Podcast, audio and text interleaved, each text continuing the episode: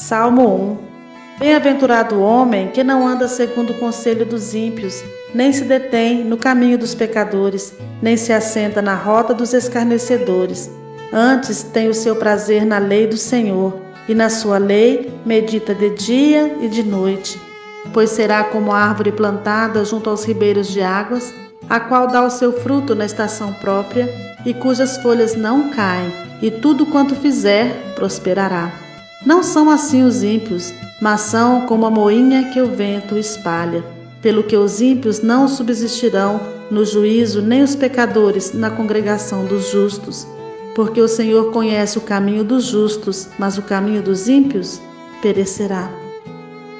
Amém.